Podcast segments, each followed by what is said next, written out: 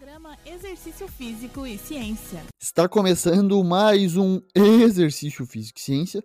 Sou Fábio Dominski e esse é o programa de rádio e podcast que trata de exercícios a partir da visão científica. Algo que, sem dúvidas, merece destaque no período de pandemia e também no pós-pandemia é o ciclismo. Primeiro, porque é uma forma de atividade física, durante o deslocamento, ativo para o trabalho ou para a universidade, por exemplo. É também sustentável, pois não há queima de combustíveis fósseis gerando poluição do ar. Além disso, é uma estratégia para evitar aglomerações nos transportes urbanos, como ônibus e trens. Por conta desses motivos, o ciclismo deveria ser mais incentivado e suportado por políticas públicas para melhorar nossas vias e darem melhores condições para as pessoas pedalarem. Isso foi feito na Europa em diversas cidades. São amplamente conhecidos os benefícios da atividade física, sendo uma das formas através do ciclismo. Mas o que os estudos nos indicam sobre a relação entre ciclismo e mortalidade da população? Um recente estudo publicado por pesquisadores chineses na Sports Medicine investigou isso. Eles fizeram uma revisão sistemática, aquele tipo de trabalho que reúne vários outros estudos semelhantes, com meta-análise, que é quando há cálculos estatísticos para agregar os resultados desses estudos, sobre a relação entre dose e resposta, ou seja, quantos minutos de ciclismo pode ser benéfico em relação à mortalidade. Houve uma quantificação através da meta-análise e os resultados são bastante interessantes. Nove estudos que tinham o ciclismo como transporte ou como atividade recreacional foram incluídos. Quase 500 mil pessoas foram investigadas nesses estudos, a maioria da Europa, sendo três na Inglaterra e três na Dinamarca.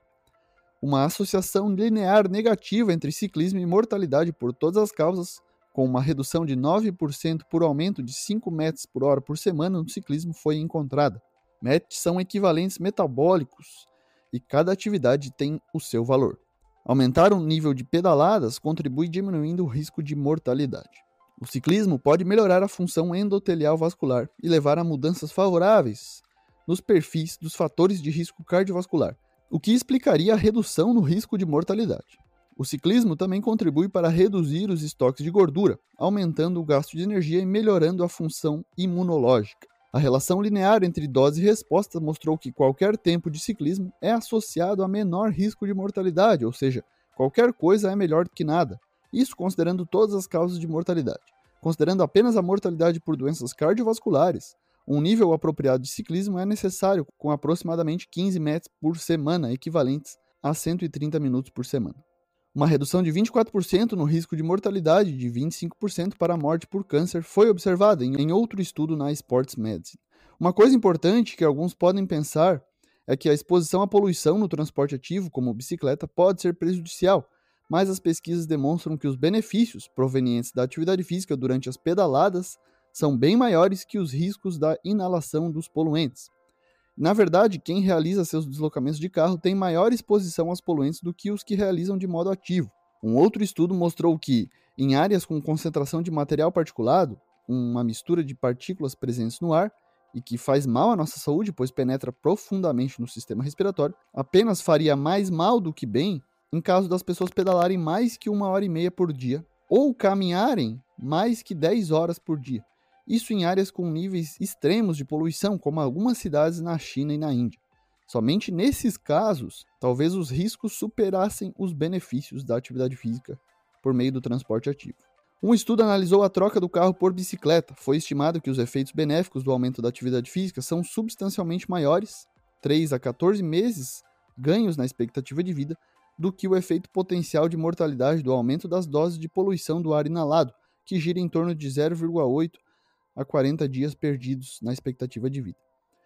Além do aumento de acidentes de trânsito, que gira em torno de 5 a 9 dias perdidos. Então, os benefícios do ciclismo superam de longe os riscos. Apesar desses importantes estudos, acredito que não é saber que reduz o risco de mortalidade o motivo que vai te levar a começar a pedalar, mas você pode pensar em outras coisas. Uma delas é considerar sua saúde mental no curto prazo liberamos neurotransmissores que nos geram boas sensações de bem-estar e prazer.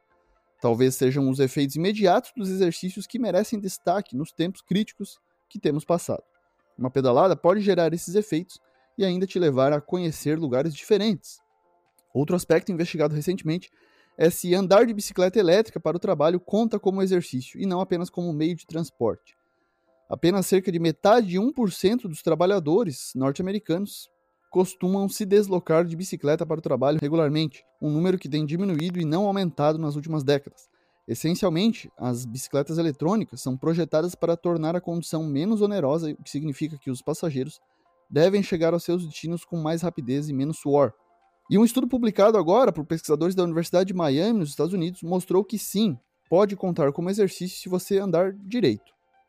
De acordo com esse novo estudo, comparando os efeitos fisiológicos das bicicletas elétricas e bicicletas convencionais durante um trajeto simulado, 30 homens e mulheres com idade entre 19 e 61 anos participaram dessa pesquisa.